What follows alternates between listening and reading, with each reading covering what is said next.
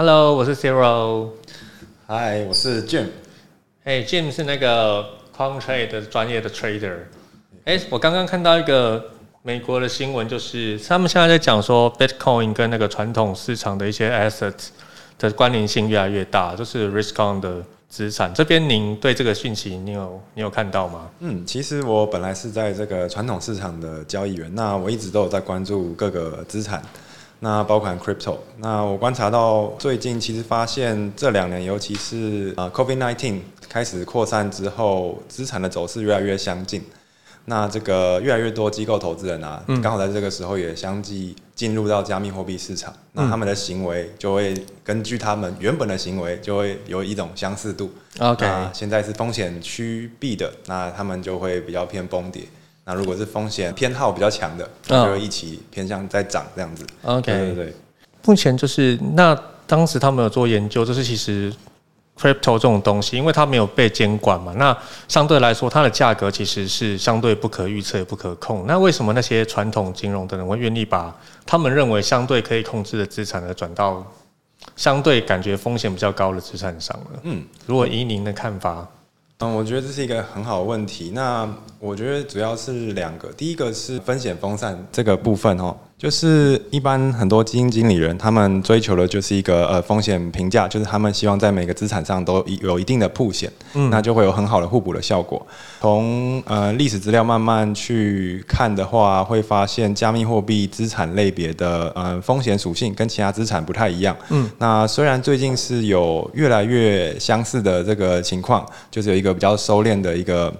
情况，呃，相关性变高，但是由于 crypto 其实还是像很多不同的 startup 的这个新创公司的这个 idea 在做这个发展，那它还是有一定的就是不一样的程度，所以把它。很多人就是把它配置在资产里面的两个 percent 到五个 percent 啊，对对对，那就第一个部分就是会有很好的分散风险的效果。OK，对，那第二个的话，就是因为越来越多散户会进到这个加密货币市场，那越来越多机构投资人也也进来哦，Zero。自己本身也是，对对对。那在大家越来越认可这个资产，它就实际上会变成一个主要被交易的资产，因为很多人在交易，它的交易量比较大，那交易就热络了起来，认可度就高了。对对对。就是以一个散户的角度，我认为 crypto 相对于传统市场似乎没那么容易预测。我觉得很容易，就是你买在高点，卖在低点，然后很容易赔钱。这样，如果比如像你们在做 trading 的时候，你们会不会觉得，比如说？在做 crypto trading 的时候，比难度比一般做传统的那种，比如说 stock 或是其他金融商品的 trading 的难度要来得高。嗯，呃，我觉得这是一个很好的问题。那其实难度的话，我觉得是类似的。那有好处也有坏处。那比如说，如果是用主观交易，呃，我不写程式的话，那也许它趋势来的时候，我是很好掌握到趋势的其中一段，因为趋势走得很远。但是 crypto 的上下呃插针的行情，也就是说创高之后马上崩跌，这种行情也是很多的。那嗯，可能经验比较没有那么丰富的交易员就会被嗯，就是 会损耗比较严重这样子。那所以有好处也有坏处。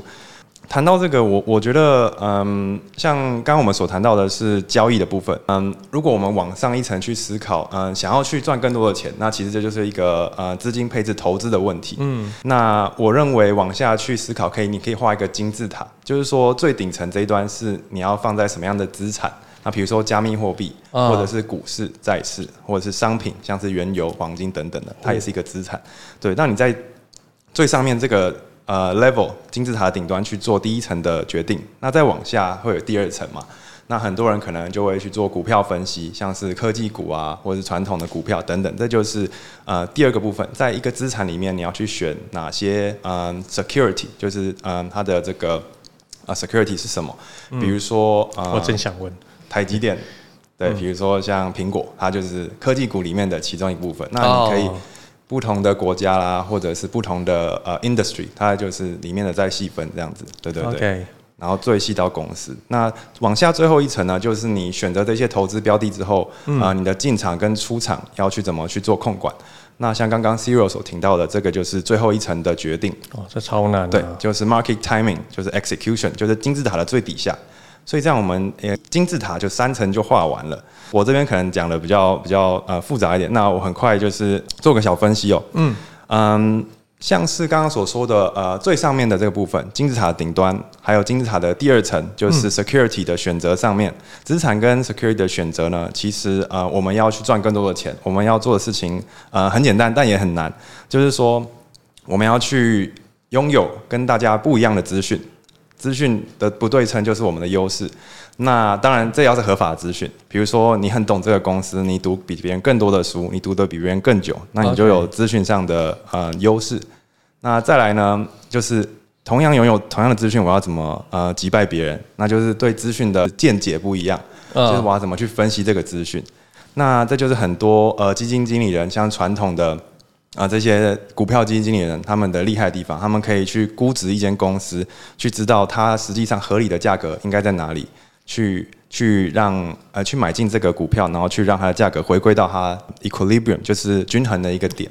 OK，对对对。那最后最后这个金字塔最底端呢，其实也是啊资讯跟资讯分析这两个东西，是我们来呃去努力就可以去击败市场的。这个东西它资讯其实有个千百种，比如说像资产的价格、交易量等等的，或者是一些非传统的资料。那像是总总体经济的资料等等，或者是市场 sentiment，比如说像 Twitter 等等情绪分析的资料，那这是资料。那如果你拥有比别人更好的资料，更多的资料，你的优势就会大。那最后一个就是最重要的，就是怎么去分析在刚刚所说的这一堆很多的资料，就是有资料分析资料，那你的几率就会比胜率就会比别人高，这样子。对啊，现在的人很很幸福、很痛苦的一个点就是资讯来的很多很快，但你要过滤资讯变得很难、很复杂。就是像您刚刚提到，就是当牛市的时候，你可能大家都很好、都很好买嘛，所以牛市的时候，你都会甚至听到隔壁的阿姨跟你说：“啊，我被什么比特币基金、探我这些金呀什么。”就是牛市人人是巴菲特，那熊市大家就被巴菲被巴菲特给割一波，这样就是。通通都变成韭菜被割收割这样子。那其实现在，其实我觉得，当然是你你在你在 bullish 的时候，其实我那时候最常听到就是你无脑买台积电就会赚钱，你买什么都赚。那其实我觉得投资最难的点就是你懂买，但你懂什么？什么时候出场其实是最难的，就是所谓做 take profit 跟获利了结这一块。是是，对。那其实上一集我们有聊到，就是呃，现在 Quant Train 这边有几个主要的策略在做运行嘛，有 CTA，有 HFT 之类。您您这边可以跟我们细说一下，比如说 CTA、HFT，然后他们个别的强项是什么，然后可以怎么样搭配组合，让我们的投资更有效率嘛？好啊，那嗯，我先从 CTA 开始说起好了。那像刚像刚刚所说，在金字塔最底端，我们要做 market timing，怎么样去做到最好最棒？那我们就是用两套系统，第一套就是嗯，在我刚刚所说，我们取得资料这一块，我们这怎么去取得更优质的资讯呢？那我们就去收集像是价格、交易量等等嘛。那我们怎么把这些资讯做最好的分析？这就是我们平常在做的，我们做的很好的地方，那就是嗯回测整个回测系统。当然是什么？回测呢，其实嗯，就是你有一套逻辑，那这个逻辑是根据你对市场的观察所得到的一些心得。你在你的经验里面，你发现市场嗯在某些状况下会有某些的反应，嗯，那这是由于呃人类的一些行为，比如说人通常都喜欢追高杀低，那追高杀低的意思就是说，你看到价格涨，你就会去谁叫我？我也在，对，跟着进场，结果你进场的时候已经到最高点了，那你只好就是在价格回落的时候卖出，这样子。啊，是的，就跟获利的方式是完全相反的，对对对。刚刚所说的这边都是逻辑的部分啦，那这些逻辑就是一个又一个的原则，那就是人人性的一些弱点嘛，或是没有效率的地方，那这些东西都变成我们的交易逻辑。我们再把这些逻辑去做回测，就刚刚啊，像桑尼有提到了，呃，回测是什么？就是我们把这些逻辑去套在历史的呃价格走势。如果我们是用价格资料，那如果我们用其他的，比如说像是总体经济的资料，或者是呃情绪市场情绪的资料，那就是用这些资料以时间序列的方式排列。也就是说，比如说从二零二零年一月一号到今天呃二零二二年的一月底。这样的呃资料是怎么样做排列的？那可能是先涨后跌，或者是没有动再跌再涨等等的。那把我们的逻辑套到这样的一个资料里面，它就会去计算它的进场点、出场点，还有获利跟呃损耗的一些时间点，还有这个它的量。那我们把这些资料整理起来，并做分析之后，就会有一个回测的结果。那我们根据这个回测的结果呢，去啊检视我们这样的策略是赚钱的，是不赚钱的。那如果赚钱，怎么样赚更多？嗯，那我们就会去找啊这个逻辑在什么样的一些参，因为我们逻辑有很多个呃参数，那怎么样的参数选择之下，会让我们的获利是比较比较好、比较稳的，让我们的一些呃风险衡量下的指标，比如说像夏普指标等等的，能够达到极大化。嗯，对对对。我这边有个疑问，就是你看，就像您前面提到，就是这两年因为 COVID nineteen 的关系，让整体整个国家，或是说应该说全世界的经济的整个起伏变得很不一样嘛。那您刚刚提到，就是我们会拿一些历史性的资料拿来做 trend，来做一些判断的基准。那因为现在因为疫情的关系，等于说以往没发生过这些事情，那拿以往的资料来 trend，会不会影响到你现在做判断的时机点呢？嗯。我觉得这是一个非常好的问题。那我觉得这就是一个呃逻辑思考跟呃资料科学就是很有用的地方。那我们每天就是在脑力激荡，怎么样去避免这个问题？那刚刚你说的就是 overfit，那可能在过去很管用，但现在就完全失效。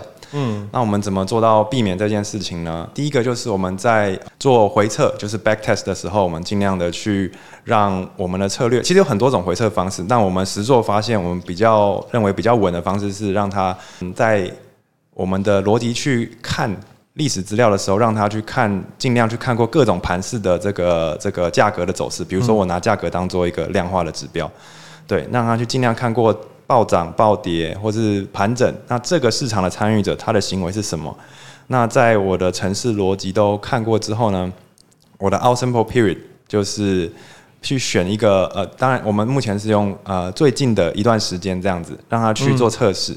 做测试之后，发现他不但看过各种行情，也都活下来了，并且赚钱。那在最近这个 o u t s a m p l e 的行情，也同样有这个效果，就是有赚钱。OK，那如果是这样，通过我们的两阶段的验证呢，我们才会让这个呃交易策略去上线。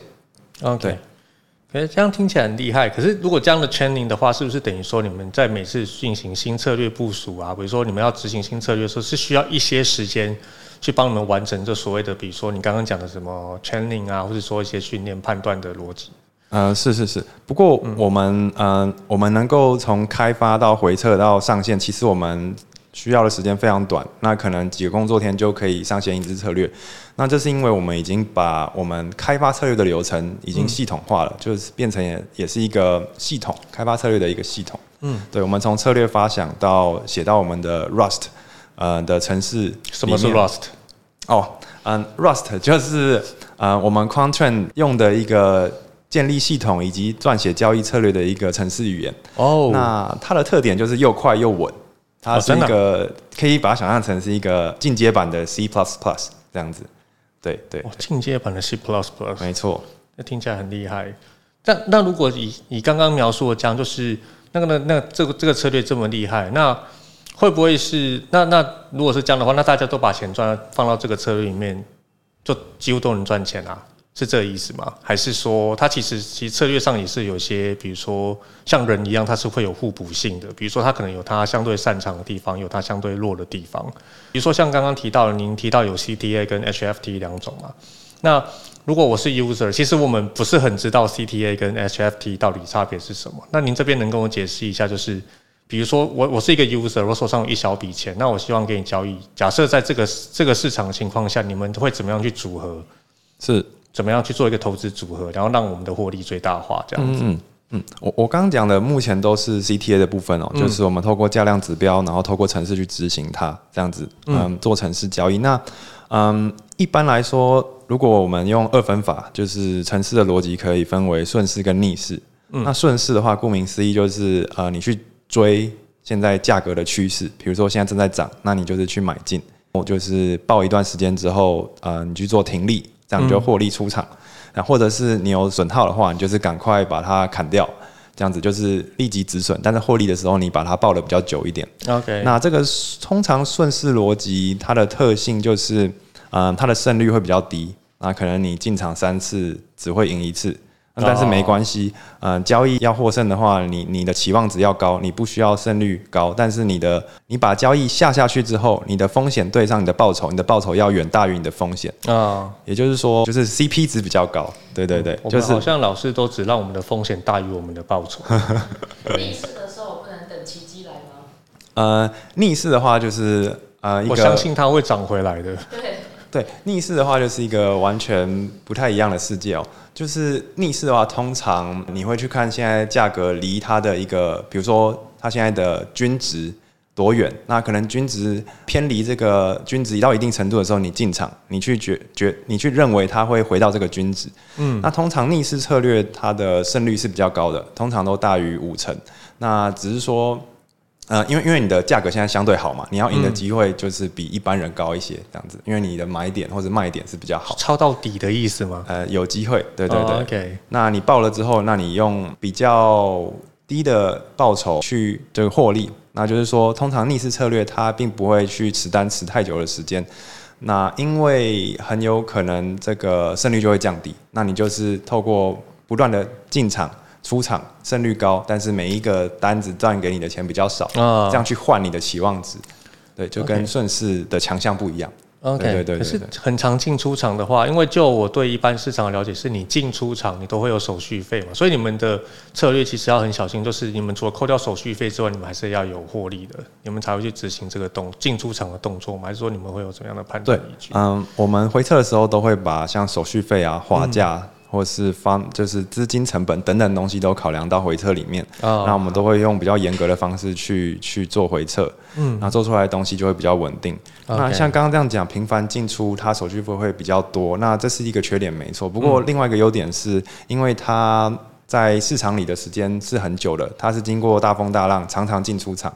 那在这样的情况下，透过历史验证，它是活得过来又活得很好的。那它在未来的可复制性也会比较高。像是顺势的话，比如说可能新手常常会碰到的问题是，他可能写一个顺势的策略，他看过的他交易次数可能不够多，他看过的行情比较少，那可能他的历史资料就会呃有 overfit 在某几个行情，那在未来是很难再持续发生的，因为他其实只有赢过三次。那刚好都被他赌到，那这个策略其人生也很圆满啊。对，不是一个好的策略，因为我们要求的是又好又稳，而不是只有好。对对对，OK，这样听起来蛮厉害的，因为我我身边有不少朋友，就是他们每次下都是 all in，就是他们最爱讲就是 double or nothing。对，所以如果是要这样讲的话，其实你们就等于是像细水长流型的获利方式嘛，而不是说我今天好像像去玩赌大小一样。对对对，因为其实做交易、做投资到最后都是风险管理这个一个议题啊，就是说，呃，获利都可以获利，只是是什么样的过程让你去得到这个利润。那很多人他并不能承担，或是不想承担太多的这个呃最大风险回撤。比如说你赚了十十个 percent，但是你赔了二十个 percent，那最后再赚回十一个 percent，那可能你最后是赚一 percent，跟你每天赚零点五个 percent 这样子去获利是很不同的两件事情。一个是我我个人认为是有一个很很好的一个技术，另外一个可能是运气成分会比较高。对对对哦真的真的，所以透过不是天选之人啊。所以透过顺势跟逆势的投资组合啊，然后还有我刚刚没有提到的多资产，就是多嗯多币别，比如说我们现在是加密货币，那我们就在各个币别上都平均去分散我们的策略，从这个逻辑去思考投资组合的话，这样不管在什么行情、什么样的盘势。啊、或者是各资产什么样的变化，我们都可以在一个统计的角度下，大部分时间不亏损。那只要你大部分时间不亏损，该获利的时候获利，嗯，你的投资就会一直往上成长。对对对，欸那有一个问题，就是因为市场上的钱啊，它其实总量是固定的。那如果假设投资组，那那你们在选组合的时候是要很小心。比如说，加个举例，比如说现在 Bitcoin 可能在涨，那可能 maybe 它就会吸到其他小币的钱，比如像 Dot、像 Solana、像 Doge。那你们在组合的时候也是会有，比如说配重的比重不一样吗？你们那个是会随时调整的吗？还是说是怎样的一个运作状况呢？我们这个部分是以风险评价的一个角度去思考。那风什么是风险评价？风险评价就是让你的资产每一个你所放资金的资产对你整个投资组合的呃影响力是差不多的。比如说我放在 Solana，我放在呃 Bitcoin，那他们对我的投资组合的影响力要是同一个呃水平的。那如果 Bitcoin 它的风险比较大，可能它最近很很很有波动性，嗯，那我们在上面放的资产也许就少一点。那 Solana 动的比较小，那我们在上面放资产就比较多一点。那他们对我投资组合的影响就会比较接近。那这是一个理想的状况。那我们这个东西会一定的时间，我们会去动态调整它，这样子。对对对。那我们的目的都是让我们投资组合能够在控制风险的情况下去最大化我们的获利。然后另外一个就是我很好奇就是，您刚刚提到大部分都是 CTA 嘛，那您可以多聊一下 HFT 的部分嘛？因为其实我我我大概知道它的名词，它是代表类似像高频交易还是什么的。那这个东西实际上它运作起来的状况，跟它获利的模式是怎样？跟哎跟所谓刚刚讲到的 CTA 到底有什么不同？这个可以麻烦您跟我们解释一下。没问题。高频交易跟 CTA 很大的不一样的地方就是，高频交易它通常每一笔赚的钱并不会太多，可是它基本上胜率是很接近八九十趴，甚至百分之百哦，就是它永远都是对的，但是它赚的非常的少。有这种事？对，然后他交易速度非常快，所以他就会慢慢累积获利这样子啊。一般传统上的高频都是像是俗称的搬砖嘛，那可能我就是、啊我知道，我有办过，原来我就在做 HFT。呃，但你的手速如果很快的话，就是哦，没有没有没有，那我就是慢速版的 HFT，对对对，手动高频。频，，没错没错，就是赚资讯不对称嘛，就是两个交易所明明有一样的东西，可是他们的价格不知道为什么不一样。那哦。可能早期是韩国那边的交易所跟其他地方的交易所价格不一样，就很多人会去呃去我就搬过。做套利。DEX 上面其实好像也蛮容易出现这个问题，Uniswap 跟数据 Swap 的价格就长得不一样。对。对，OK，那哦。通常在比较呃没有那么 popular 的一些资产上面，就会有这种，比如说像比特币，当时是比较新的东西，嗯那就有很多套利的机会，参与者还比较少。那随着参与者越来越多，机会就越来越少。哦，所以从这个角度来看，它的这个未纳量是有限的。当大家都把这个价差套回来了之后，这个东西就没了，那它的哦资讯就对称了，就没有不对称了。对对对，所以你要比别人又快又要准。那这样子的话，你会建议我去找一些小币来搬砖吗？小币搬砖，找一些比如说最近的小乐色币啊，最近不是有很多那种莫名其妙的组织，然后自己发自己的币，然后你就发现它一发了当天涨了十倍，然后一下子就烂掉。那那如果假设我自己去做跟机器去做，你们你们你们做 HFT 的时候，你们选的是比较大的币，还是像我刚刚讲到那种小币？因为其实听起来 HFT 看起来搬小币是最有机会套利的嘛。对对啊，那那你们这边就是以专业的 trader 的角度来看的话，你们会建议一般的散户去做这件事情吗？然后跟你们用策略，用比如说像 machine learning 或什么做的时候，差别是什么？这样，嗯嗯，我这边大概大概聊一下。那我之后应该会有 high frequency trading 的 podcast 哦。那我们就是会，因为我是 CTA 下集待续哦，对对对不要走哦。初初步的了解就是说，大币小币有好有坏嘛。大币的话，它呃交易量够多，它是比较稳定的市场，那它的机会就有，但是相对会比较利润比较微薄。那小币的话，可能价差比较大，但是嗯，它可能风险比较高吗？对对，也许也许你因为这个东西没有很多人交易，它可能暴涨暴跌，那你的系统可能来不及反应，或者是有交易对手的风险等等的。那这个东西，嗯，可能等 High Frequency Trading Podcast 那一集再请他们详细介绍。这样，我我初步判断，我认为会有这些风险。OK，那那刚刚我们所提到的这个赚价差的部分是比较传统的套利。那嗯我这边可以先帮他们预告一下，我们的 high frequency trading 是比较不一样的。我们是透过嗯机器学习的方式去预判市场的下一步。那我们预判的来源是透过资料，我们的资料是这个市场的委托部，也也就是说。哦，OK，委托部是什么意思啊？，比如说你去点呃币安好了，随便嗯加密货币交易所，那在中心化的交易所，你就会看到有买价跟卖价，啊，对然，后有不同的挂挂价的不那个这个不同的水位，比如说现在比特币随便四万块，那四万一千块、四万两千块，你都可以挂价格嘛？对，那往下也可以挂。那透过这样的一个呃挂单的分布呢，我们可以看到市场的情绪是呃，我用情绪来解释好了，就比较偏多还是偏空。那比如说很多人挂多单，那可能这个多单比较不容易被贯穿，因为很多人要买。哦，因为它单比较多。对对对，那它的价格就会比较稳，就是那可能之后往上走的几率就比较多，因为价格下不来嘛，大家一直买一直买，那可能之后就比较容易价格往上。OK 那透过呃每一个微秒去大量看这些委托部啊，因为委托部是每一个微秒都会迅速一直跳，一直跳，一直跳。OK，那大量分析，我们的高频就可以用机器学习的演算法去预测市场的下一步，那再去做交易。那它的预测啊、呃准确程度有八成左右，所以还蛮高哦，的。那很高诶。一般来说，我我看之前很多报道，一般专业的很多专业的那种，比如说理专啊、交易人士，他们那种胜率只要超过两三成，已经是被封为业界神等级的人了。所以你们的准确率八成，其实是一个很夸张的数字诶。对对，那每一次赚的都是小钱，那但是长期累积下来，那我们如果用比较大的本金去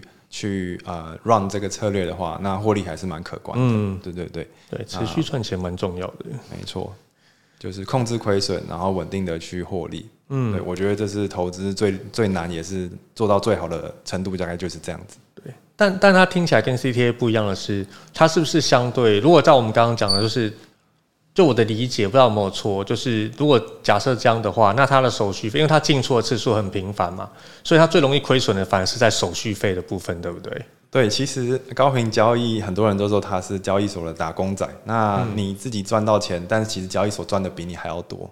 对哦，这肯定，他是庄家嘛。对，因为因为你每一笔交易他都可以赚钱，嗯对，然后你又大量交易，所以不管你看对还看错，啊，不管你有赚还是赔钱，交易所因为你大量交易，它都是不断的在啊从你这边获得更多的利润。嗯，对，但他们也会相对应的给你一些比较便宜的手续费，哦，就是作为一些吸引你一个。缴缴规费的概念，没错，没错。这样好像听起来还是大家不要再买币了，大家一起去开个交易所，是不是比较好赚？对好，题外话，题外话，对对就是，对对对，就是那如果这样的话，因为上一集就是我们有提到嘛，就是目前 Quant Trade 服务的对象啊，都是一些嗯 VIP 的客户，然后相进入的相对门槛也比较高嘛。那你们之后有，因为上一集凯德就是现在公司的技术长有提到说，哎，我们之后会有一个产品是相对推给比较平民，然后入门门槛比较低的的用户来玩。那如果假设以他们的资金量比较少的话，那他进来，比如说他们资金啊，像我可能我只投一千块美金，那我进来的话，我一样可以玩你们刚刚讲到 CTA 跟 HFT 的策略吗？嗯，是可以的。这个我相信之后还有 podcast 会做详细的解说。那简单的讲，我们之后推的这个东西是一个资产增值的平台。那透过、呃购买我们的代币，你就可以享有我们资产就是增值的服务，这样子。对对对。那资产增值的这个来源包含了我们刚刚所说的量化策略、CTA 策略、高频策略等等的这样子。那细节相信之后还会再跟大家分享。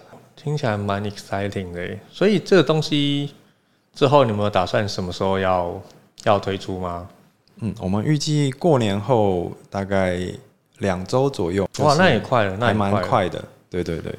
哇，这样蛮厉害。所以今天其实我们已经有谈到几个比较大的 topic，比如说 CTA、HFT，然后跟现在市场整个，比如说为什么一些传统金融慢慢往 crypto 世界移动的，当然是一般来说对他们来说是避险。很多人其实没办法理解，就是选了一个高风险性的资产去做避险这件事情。但其实以以就是以投资的组合来说，当然是越多样化越好。是对对，OK，因为刚刚有提到说，呃，我们交易要赚的就是我们掌握更好的资讯，然后把资讯分析的更好，然后我们透过城市交易去做资料分析，还有去做我们逻辑的呃运行，嗯，可以让我们的资料分析的这个优势极大化。那当我们有这个最强的武器，那我们要把它用在什么样的战场上呢？嗯，那我觉得 crypto 是现在相对来说最棒的一个战场。那第一个是它波动韭菜比较多，还是其实这个有好有坏，对对对。嗯那嗯，像是 crypto 这个市场，它波动度相对是比较大的。嗯那虽然它跟传统市场的相关性是越来越高，那但是比如说呃，股市跌个十趴，crypto 可以跌个二十趴，那你就多了一倍的这个获利的机会嘛。嗯那比如说赚十趴的这个赚十 percent 的这个趋势策略，可能你可以赚到五趴五个 percent，那二十个 percent，也许你也是赚一半，那你就多了，你就变十 percent 嘛，就是机会更多这样子。这样的话，这个市场机会是比较大。另外一个就是它是二十四小时不间断交易的，所以你的策略可以一直运行，一直运行，一直运行。对对对。